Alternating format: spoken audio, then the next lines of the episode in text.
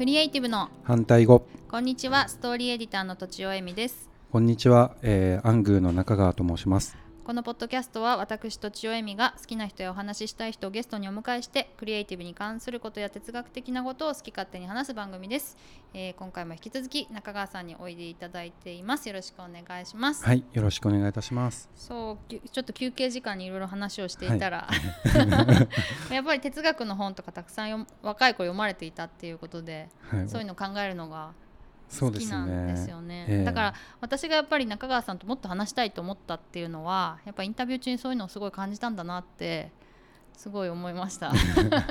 お恥ずかしいです。休憩時間すごい盛り上がりましたけど。それでまあ今回はですねまあチームでまあ今働いてらっしゃると、はい。でまああのゲームを作ってるってことで、い。そのチームの難しさみたいなものをはい。教えていただこうかなと。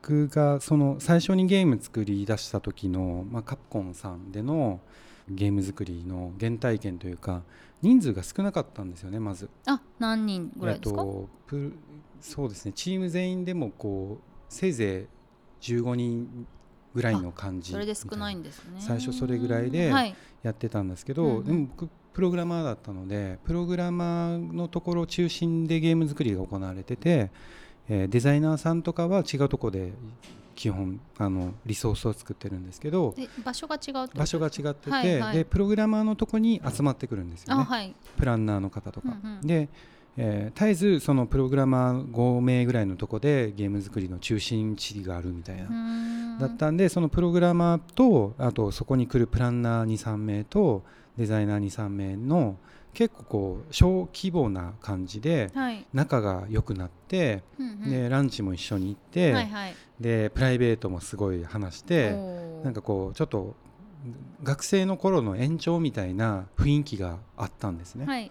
先輩もいましたけど、なのでそういう関係性の中でゲーム作りをすると結構こうなんて言うんでしょう踏み込んだことが言える、うん。なんかお前が考えてるこれ面白くないわとか、うんうんうん。全然いけてないからうんこっちの方がいいよみたいなことをずかずかと言えるっていう関ず係性。かずか言っても崩れないみたいな安ですそうです心感が。そうですそうです。もう完全に安心感があるので、うんうん。踏み込んだことを言うと、はい。まあ、結構クリエイティブってそれぞれ考えてる正解とか違いますし、うん。好みもあるんで、うん。摩擦って絶対起こってくるんですけど、はその摩擦を恐れないっていう環境が人数が少ないからこその環境みたいなのがあったんですね。うんうん。でそれがどんどん時代が変わっていくとですね人数増えていくじゃないですか。え時代とともに変わっていくんですか、はい。へゲームの規模が大きくなっていくのではい。関わる人数っていうのがやっぱ増えていくんですね。うんうん。でた例えば私がカプコンのさんの後半の方だったらプレイステーション4のゲームとか作るチームってなると、もう延べ人数も200名300名みたいなすごい。期間はどれぐらいなんですか？期間はもう2年3年みたいな期期間でで、えっとその3年間ずっと200人いるわけではないんですけど、延べ人数なんですけどでも随時100名以上みたいになってくるとチームの中で知らない人もいいたりとかお一回も口聞いたことない人が確かに。まあそのいっぱいいますよね。いっぱいいるってなはってくるんですよね。その中でものづくりやっていくっていうのとあと一人一人が担当してる範囲っていうのが専門化するんではい。昔だったらもっと範囲が幅広かったのが、うん。すごい専門的うんにうん。ちっちゃく小分けになっていくっはい。ていうのもあるのでその環境でじゃあ何が起こるかというとよそよそしい踏踏み込んだことが言えないはい。感じになるんですよね。はい。うん。であとはやっぱりプロジェクトが大きいってことは、うん。一月にかかる開発費がうん。莫大なものになるじゃないですか。なのでもういその例えば1ヶ月遅延するだけでもう何億の損失みたいになるので、おー。すごいプロジェクトマネジメント細かくやらないと当然会社としては厳しいので、はい。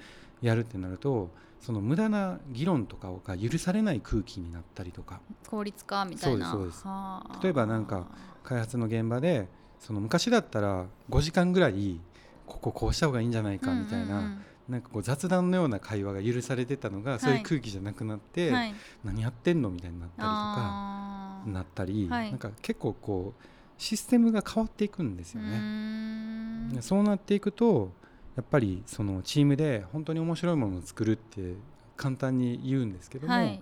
その構造的な問題みたいうなのが出てくるんですよね。なるほどね。そういうやっぱり面白いものを追求する？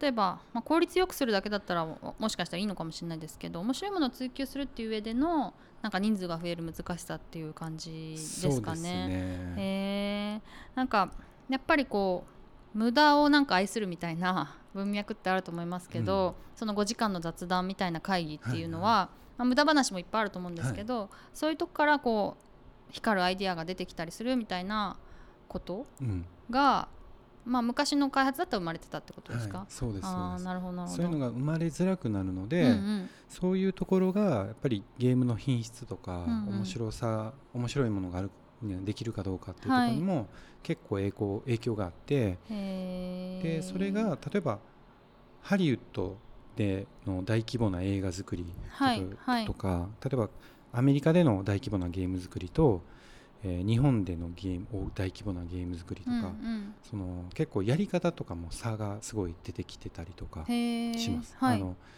例えば日本だとあの議論があんまりされないうん、なるほど。現場なんですね。日本人の特性とかもあって議論が下手みたいなのとか、うんうん。あと争いを避けたがる傾向とかがあったりとか、そういうのもあるので人数が多い中でその一人一人のクリエイターの力を引き出しづらくなってるみたいな、ももう決まったことをこう粛々とやってもらうしかないみたいなになってしまうので、はい。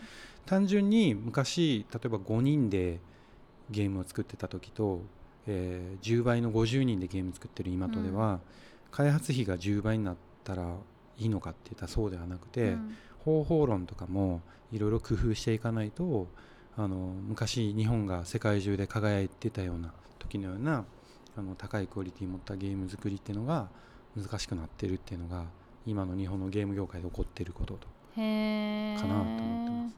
今でもアングさんでやられてる開発っていうのはもうちょっと小規模なんですよね。そうですね、はいはいはい。今その大きなあのプレイステーション4で100名で作るみたいなゲームをうちの会社の規模ではできないので、うんうん。もっと少人数の作りをしているので、うんうん。まあ、そういうところからそのなんて言うんでしょうこうこの先会社の規模とかチームの規模が大きくなった時に今までの日本でのものづくりでの問題点とかがクリアできるような文化づくりとかからやっていこうみたいな。確かに。その先ほど日本とはい。アメリカですか、え。でそのゲームの作り方が違うとおっしゃってたのはそのアメリカの方とかだともっとなんかディスカッションをいっぱいしたりとかいうふうに作ってるってことなんですか、えっと、結構アメリカでも、うん。その作ってるものとかによったりスタジオによっても違うらしいんですけど、はい。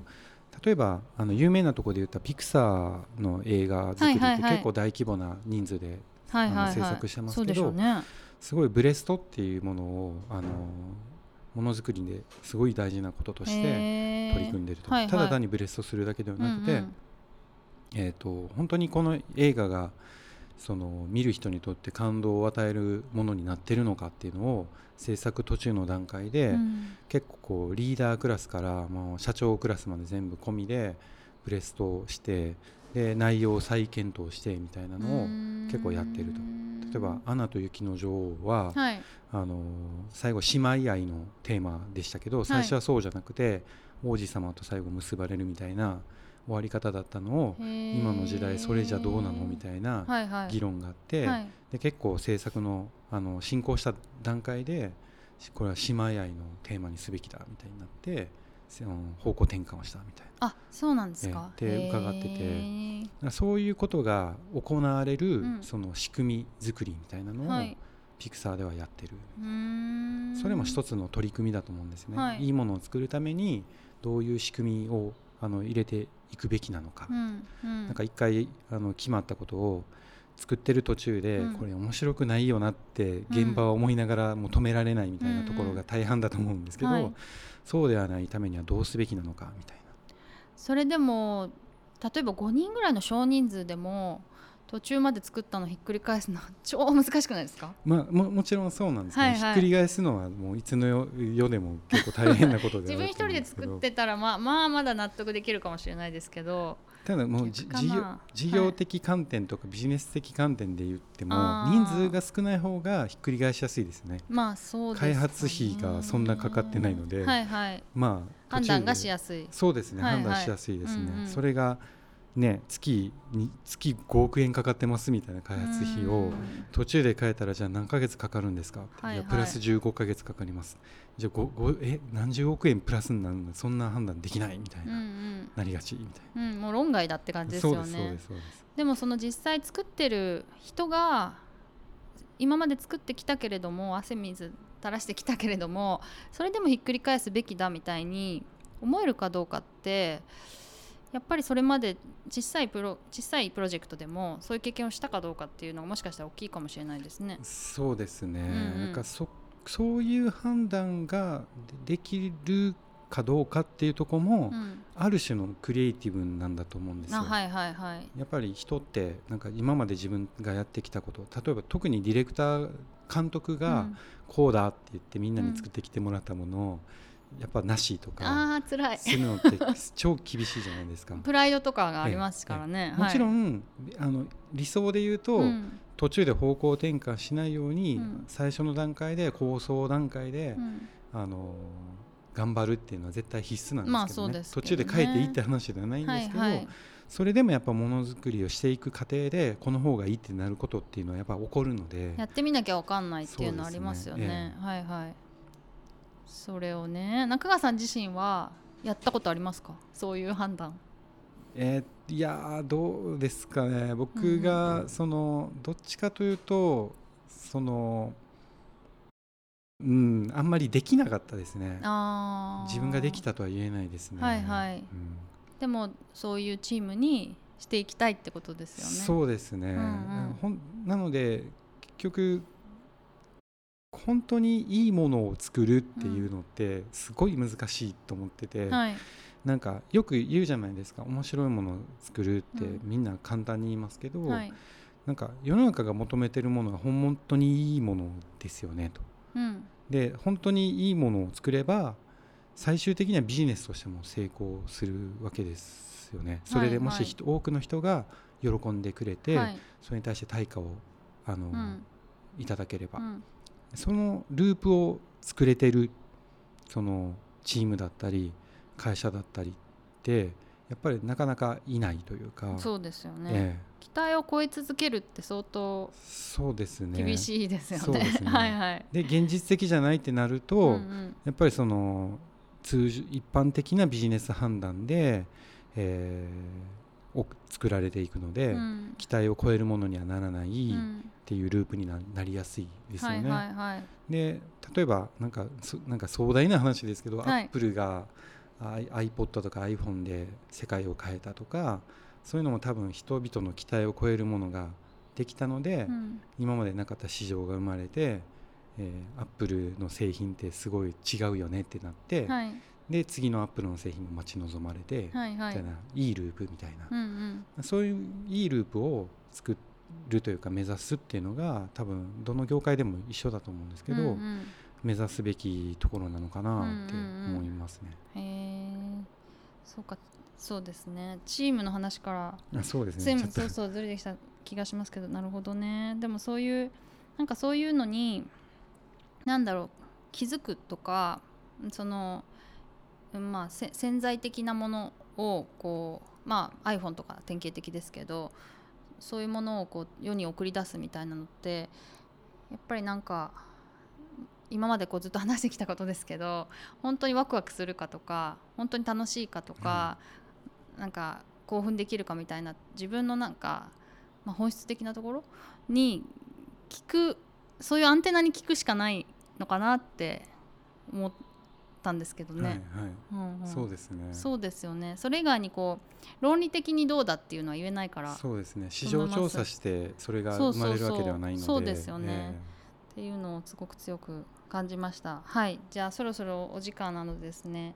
告知です。えっと私あのインタビューをしてそのインタビューをこう物語風に小説風に書くっていうストーリーブックっていうのを作っていて、まあ、あの何件か今までやったんですけどそれをもしやりたいという方がいたら、えー、とホームページを見ていただければと思いますえみとちお .net という URL になります、えー、と以上とちおえみと中川博でした。